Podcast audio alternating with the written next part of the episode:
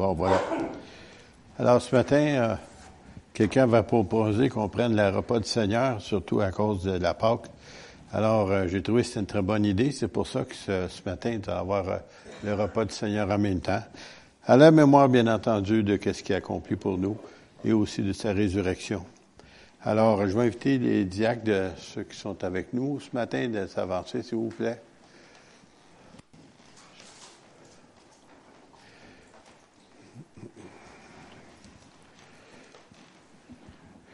Je vais inviter Yannick, si tu peux nous aider, s'il vous plaît. Merci. Alléluia. Alors, on se souvient que c'était le dernier repas du Seigneur. Puis je vais juste le lire un peu, puis après ça, on, pourrait participer. Je vais le prendre en Luc 22 ce matin, 14 à 20. Il dit, l'heure étant venue, il se mit à table et les apôtres avec lui. Il leur dit, j'ai désiré vivement manger cette Pâque avec vous avant de souffrir. Car je vous le dis, je ne mangerai plus jusqu'à ce qu'elle soit accomplie dans le royaume de Dieu. Ayant pris une coupe, il a rendu grâce et dit, prenez cette coupe et distribuez-la, distribuez-la entre vous. Car je vous dis, je ne boirai plus désormais du fruit de la vigne jusqu'à ce que le royaume de Dieu soit venu ou que le Seigneur vienne régner sur la terre. Amen. On va arrêter là. Puis je vais vous demander de prendre juste quelques instants pour réfléchir, demander au Saint-Esprit de sonder votre cœur et le mien pour voir s'il n'y a pas rien qui pourrait nous empêcher de prendre le repas d'une manière digne de lui. Ça veut dire qu'on n'a pas de rancune, pas d'animosité, pas de haine, et que notre cœur est pur et qu'on a confessé, si on a des péchés, on les a confessés, on les a pardonnés par Jésus à cause du sang de la croix. Seigneur, sonde nos cœurs à ce moment. Seigneur, purifie-nous. Seigneur, sanctifie-nous. Seigneur, change-nous. Seigneur, aide-nous afin que nous puissions prendre ces deux symboles en mémoire de ce que tu as accompli pour nous sur cette croix. Amen. Amen.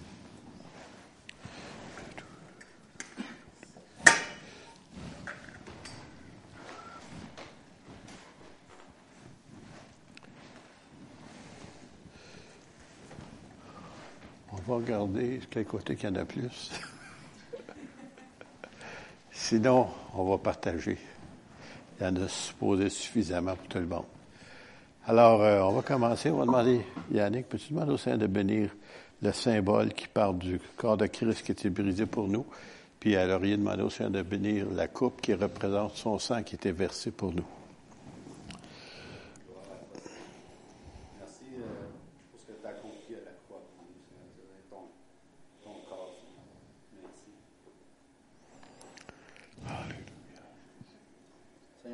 Merci pour ton précieux sang qui a été versé pour chacun de nous. Merci Seigneur parce que en cette journée, on peut se rappeler que tu es ressuscité. pour tout ce qu'on est, Seigneur,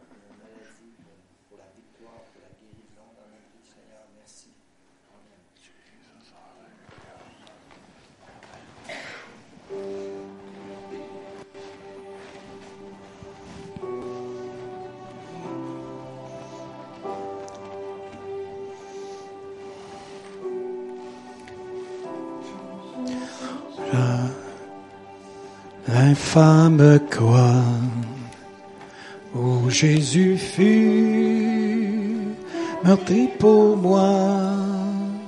Je vois ses mains, ses pieds percés, mon sauveur au attaché. Son corps lié dans le tombeau, dans le tombeau fut déposé l'entrée scellée d'une lourde pierre, le Messie seul et délaissé.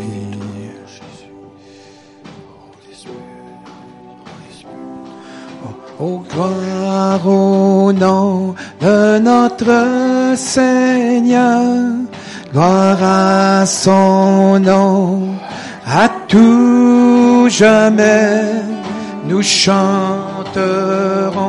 sans fin tes louanges. Oh, gloire à toi, ô Dieu.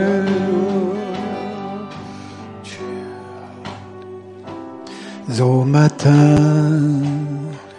du troisième jour, le Fils des cieux est ressuscité. La mort n'est plus, elle est vaincue. Les anges acclament Christ notre roi. Oh, gloire au nom de notre Seigneur, gloire à son nom, à tout jamais, nous chanterons sans fin tes louanges. Oh, gloire à toi, ô Dieu. Toujours dans Luc 22, il nous dit, Jésus, il dit, ceci est mon corps qui est rompu pour vous, qui a été donné pour vous. Faites ceci en mémoire de moi. Mangeons-en tous maintenant.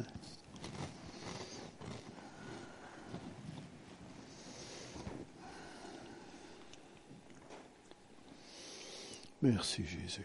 Alléluia. Jésus, gloire à toi. Sois glorifié Jésus. Merci, merci, merci.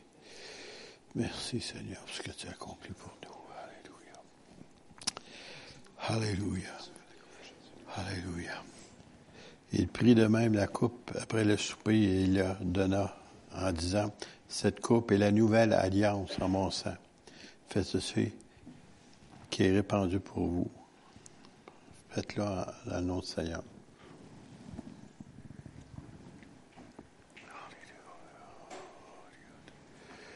Nous te rendons grâce, Seigneur. Merci, Seigneur, pour ce jour, Seigneur, où tu es venu. Tu es venu donner ta vie, Seigneur, afin que nous ayons la vie et la vie éternelle. Merci, Seigneur, pour ce privilège que nous avons de te connaître. Merci, Seigneur, parce que tu nous dis, c'est pas nous qui t'avons choisi, mais c'est toi qui nous as choisis. Merci que ton Saint-Nom soit glorifié dans ce nom précieux de Jésus. Amen. Amen. Amen. Lucie, vous êtes libre? Euh, Dora l'a appelé. Elle dit qu'elle ne pourra pas venir le matin. Si jamais tu l'appeler. Alléluia. Alors, ce matin, pour ceux qui ne le savent pas encore, c'est Pâques. Et puis, si on parlait avec les gens de ce monde, ah, c'est la course au coco la course aux poules, aux lapins, au chocolat. Ils savent plus c'est quoi Pâques. Carrément, ils savent pas.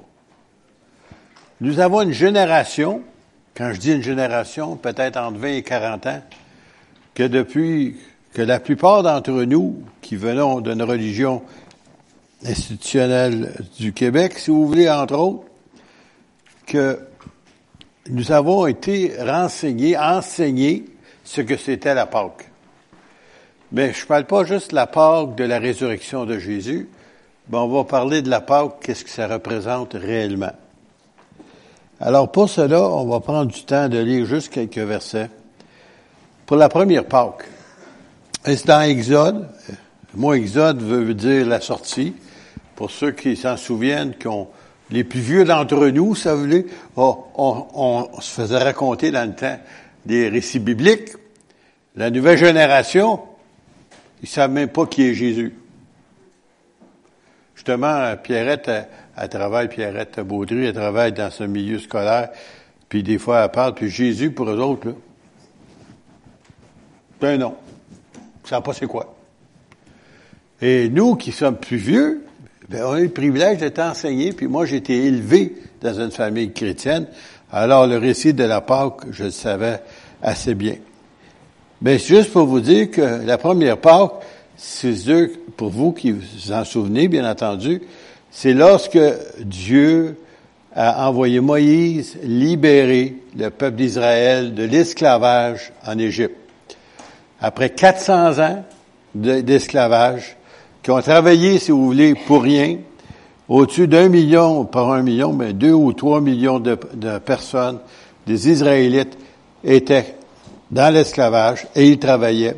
Et finalement, Dieu a entendu leur cri, puis leur a envoyé un sauveur, ou si vous voulez, un libérateur. Son nom, c'était Moïse.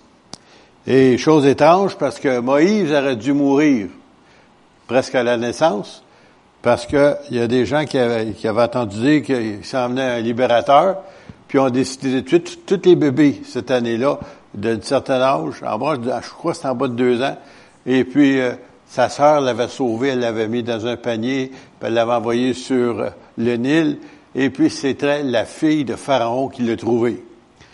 sans savoir, elle a sauvé la vie du libérateur. On sait que c'est Dieu qui était dans l'affaire. Et puis, bien entendu, et c'est pour ça euh, le nom de Moïse.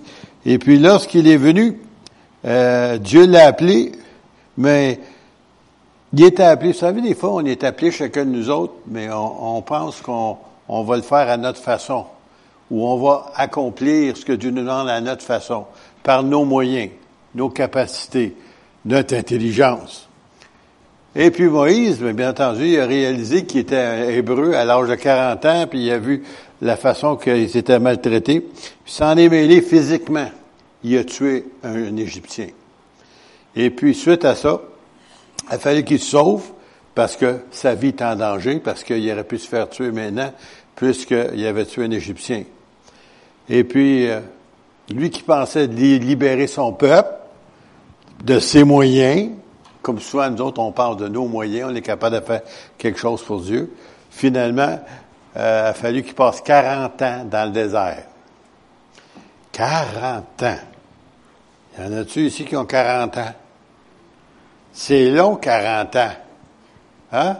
40 ans dans le désert avec des sauterelles, des scorpions et des serpents. Puis des moutons. Et puis finalement, il a appris au travers de ces moutons-là Comment prendre soin du peuple de Dieu? Parce que les moutons, en général, ne sont pas tout à fait toujours gentils. Et honnêtement, je vais vous dire une façon, je ne veux pas vous blesser par tout, là, mais ils sont stupides. Carrément. Ils connaissent pas le danger. Ils peuvent arriver, tomber dans un trou, puis, ah, ah, ils vont rester là, ils vont mourir là. S'ils n'ont pas de berger, ils meurent là. C'est stupide comme ça, excusez l'expression. Et après 40 ans de penser des brebis, il, a, exercé un petit peu de patience. Il a appris comment prendre soin. Puis c'était pas facile. Et puis finalement, après 40 ans, ça a dit, bon, t'es prêt, viens temps. T'as pris le temps de prendre soin des brebis, tu sais quoi faire maintenant? Je vais t'envoyer prendre soin de mes brebis.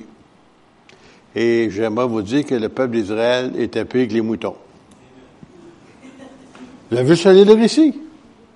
À chaque fois que Dieu faisait quelque chose pour eux autres, pas longtemps après, ils se lamentaient contre Dieu. Ils critiquaient contre Dieu. Mais non, ils ne faisaient jamais contre Dieu. Ils faisaient contre Moïse. Mais Moïse avait été envoyé par Dieu pour les libérer. Puis à chaque fois que Dieu faisait quelque chose de merveilleux au travers, bien entendu, de Moïse, il critiquait encore pas longtemps après. Ça fait-tu penser à quelqu'un, sur vous autres?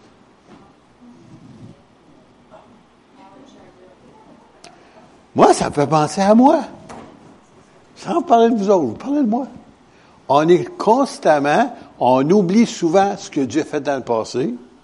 Et si on s'en souvenait, il en ferait plus nous autres dans l'avenir. Vous n'êtes pas certain, en tout cas. Bon, mais voilà, on va y aller. Exode 11. Et là, il a envoyé dix différentes plaies pour libérer le peuple d'Israël. Puis à chaque fois, soit que le cœur de Pharaon s'endurcit, ou, vous lisez, Dieu a endurci le cœur de Pharaon. Et encore une fois, Dieu donne une chance à Pharaon de laisser partir. Pharaon endurcit son cœur. Après ça, Dieu a endurci le cœur de Pharaon. Et finalement, Dieu dit, ben, ils vont sortir. Il a envoyé ceci, et voici la, c'était quoi? La première Pâque. Le mot Pâque, pour vous autres, ça vous dit pas grand chose. Peut-être dans le sens qu'en anglais, c'est encore plus clair. Ça, c'est pass over. Passer par-dessus. OK? Alors l'Éternel dit à Moïse, je ferai venir encore une plaie, la dixième plaie, sur Pharaon et sur l'Égypte. Après cela, il vous laissera partir d'ici. Lorsqu'il vous laissera euh, tout à fait aller, il vous chassera même d'ici. Pas seulement il va faire laisser, il va vous chasser.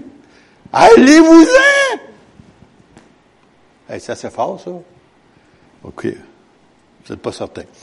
Parle au peuple pour que chacun demande à son voisin et à, chacune, à chacune à sa voisine des vases d'argent et des vases d'or. Hey, pensez-y, pensez-y, là. Tu vas aller chez ton voisin tu vas lui dire, veux-tu me donner tes, tes babioles en or ou en argent? Il y, en a-tu des gens qui seraient prêts à faire ça? Même s'ils vous aiment. D'habitude, on est attaché à nos petites babioles en or et en argent. Alors l'Éternel fit trouver grâce au peuple aux yeux des Égyptiens. En d'autres mots, ils ont donné de l'or et de l'argent. Moïse lui-même était très considéré dans les pays d'Égypte, dans le pays d'Égypte, aux yeux des serviteurs de Pharaon et aux yeux du peuple. Et Moïse dit, ainsi par l'Éternel, vers le milieu de la nuit, je passerai à travers de l'Égypte. Et tous les premiers-nés mourront dans le pays d'Égypte, depuis le premier-né de Pharaon, assis sur son trône, jusqu'au premier-né de la servante qui est derrière la meule, jusqu'à tous les premiers-nés des animaux. Ça vous donne un petit peu l'ampleur de cette plaie-là. Si vous êtes le premier-né de votre famille, ben, vous êtes marqué pour la mort. Et chacun des premiers-nés était pour mourir cette nuit-là. Et le Seigneur avait demandé aussi à peuple d'Israël de se préparer pour cette nuit-là et qu'il devait faire quelque chose. Et puis, on va le reconnaître dans le Nouveau Testament tout à l'heure, mais dans Exode chapitre 12 maintenant,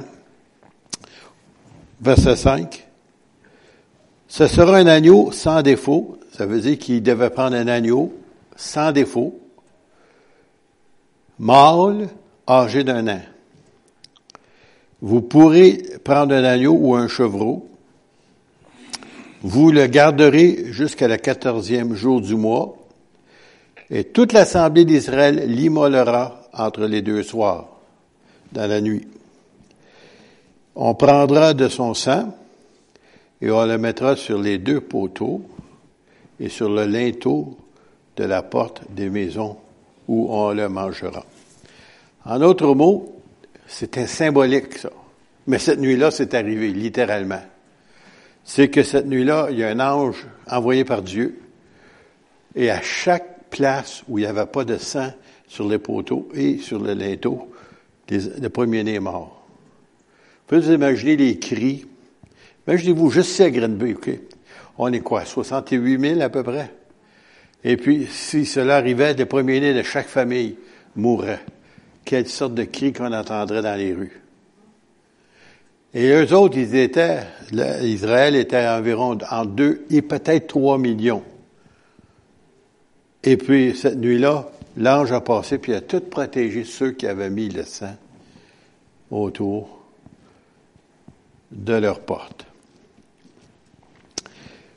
Et puis, le sang représente aussi dans le Nouveau Testament le sang de Jésus, l'agneau de Dieu, le Fils de Dieu, qui a donné sa vie sur la croix pour nous. Et son sang a été versé, et tous ceux qui acceptent le sacrifice de Jésus, si vous voulez, qui reconnaissent qu'il est mort à leur place, en d'autres mots, c'est pareil comme cette nuit-là, mais excepté, c'est arrivé au Fils de Dieu. Le sang de Jésus nous couvre. On est C'est pour ça qu'on a l'audace de dire qu'on est sauvé. Sauvé, ça veut dire qu'on est pardonné. ça veut dire qu'on fait partie de la famille de Dieu. Je sais que aujourd'hui, il y a bien des gens qui comprennent pas euh, ce que c'est la Pâque, mais nous, si on, on, connaît Jésus, ou plutôt que le Seigneur nous connaît, parce que c'est lui qui nous a choisis. Moi, je pensais un temps que c'est moi qui avais choisi le Seigneur. Même ma femme avait dit à un moment donné au Seigneur, t'es chanceux de que je t'ai choisi. C'est pas compris. En tout cas, c'est pas grave. C'est pas grave. C'est pas grave. C'est pas grave. Parce qu'on pense que c'est nous autres. Mais dans un certain sens, c'est oui et c'est non. Parce que pour réaliser que j'ai besoin d'un sauveur, il a fallu que le Saint-Esprit vienne intercéder à mon esprit jusqu'à temps que je me sente assez misérable que j'accepte ce que Jésus a fait pour moi. Le peuple d'Israël a fallu qu'il arrive au bout de leur corde. Ils arrivent, ils étaient tellement misérables. Ils ont crié à Dieu pour un libérateur. Et puis, aussi longtemps qu'on on pense qu'on est capable de se sauver ou s'améliorer ou changer ou si vous voulez, euh, on pense qu'on est capable de nous-mêmes d'y arriver, on n'y arrivera jamais. Moi, je me souviens des premiers jours quand j'ai voulu accepter le Seigneur. Ben, en tout cas, à ma façon, là, euh, je voulais l'accepter euh, sous mes termes. C'est quoi, hein, sous tes termes? Hein? Tu en donnes une partie seulement. Je suis prêt à y donner 50% Ça n'a pas marché. J'ai monté à 70. Il voulait rien savoir. J'étais rendu à 90. Il veut rien savoir. 95. Il veut rien savoir. 99. Il veut rien savoir. J'ai essayé semaine après semaine à faire un bargain avec lui. Tu sais, j'avançais, c'est un saut, moi, oui, prends ma vie. Mais ça ne touche pas à ça. OK. Ben, j'ai dit, c'est ça que je veux. Non, non, touche. Je te donne tout, mais pas ça. Ou ça, pas ça. Finalement, pas grave. Il a toute l'éternité devant lui. Moi, je l'ai pas. Puis j'étais assez misérable à un moment donné que je n'étais plus capable de vivre comme ça. Et finalement, j'ai dit, Seigneur, prends tout! Puis il l'a pris. Je pensais que je changerais d'idée, mais non, il a tout pris. Puis là, j'ai su que c'est pas ici que ça se passe, c'est ici que ça se passe. Puis quand j'ai reçu Jésus, ou accepté ce qu'il a accompli pour moi à la croix, son sang, qui a 2000 ans passés, était aussi efficace dans ce temps-là qu'aujourd'hui. Il m'a pardonné mes péchés. Puis là, ben, je sais que je sais que je sais que je suis un enfant de Dieu. Là, je voulais vous emmener ici dans quelque chose un petit peu plus profond. 1 Corinthiens 15.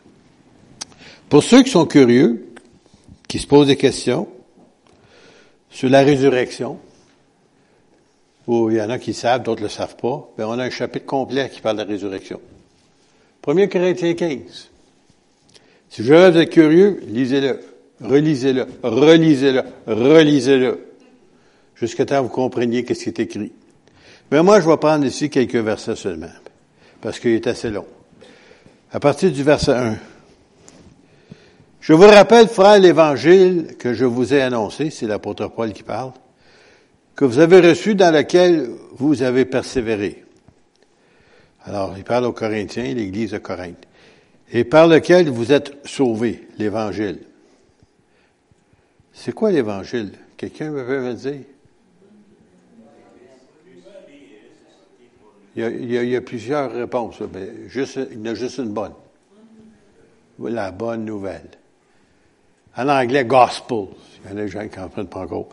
Gospel, ça veut dire, l'évangile, ça veut dire bonne nouvelle. Ça veut dire, la bonne nouvelle, c'est que Dieu a envoyé son Fils unique mourir, comme on l'a entendu, Jean 3, 16, tout à l'heure.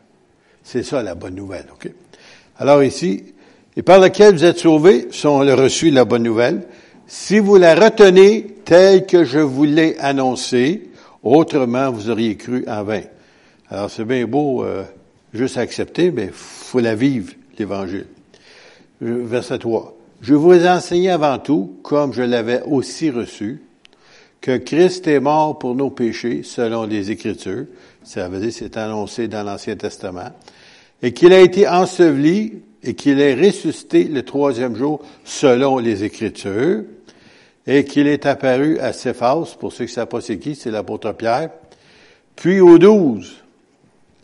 Ensuite, il est apparu à plus de 500 frères à la fois, dont la plupart sont encore vivants et dont quelques-uns sont morts, quand c'est écrit là.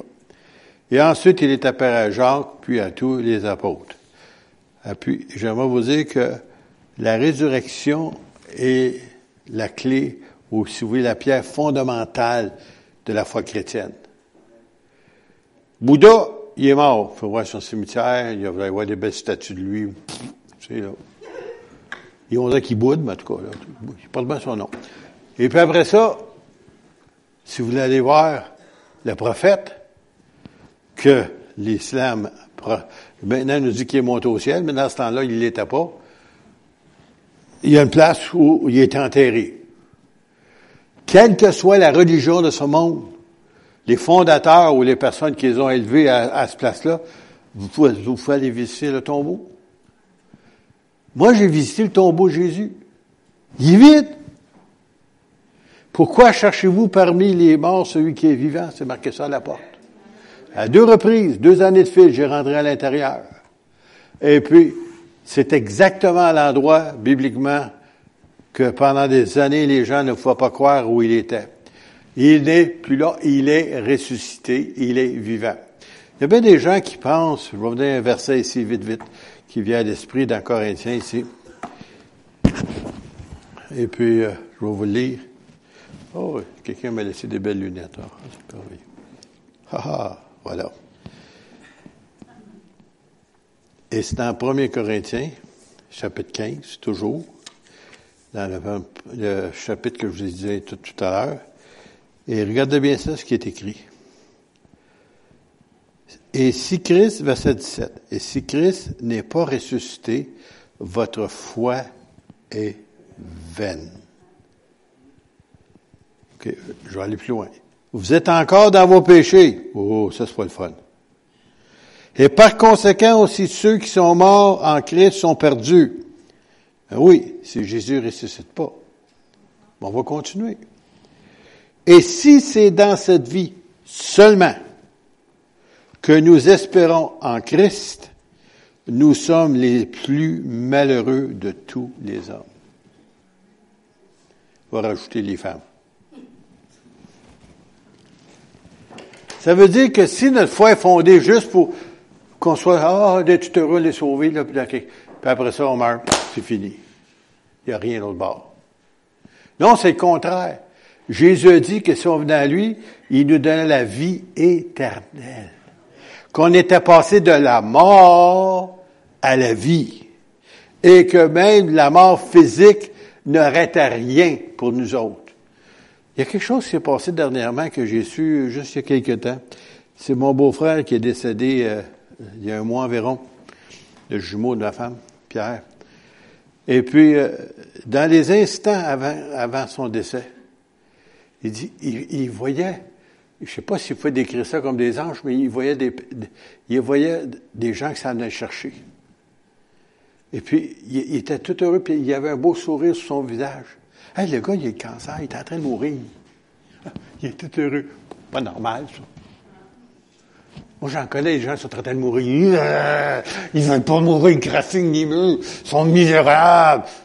Ils blasphèment. Lui, il était tout heureux.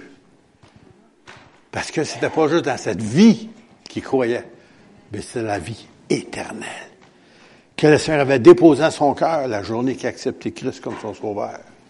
Et vous autres, vous êtes la preuve vivante que Jésus ressuscité. Savez-vous ça? Parce qu'il n'y a jamais personne qui aurait pu me changer, moi. J'aurais voulu me changer, pas incapable.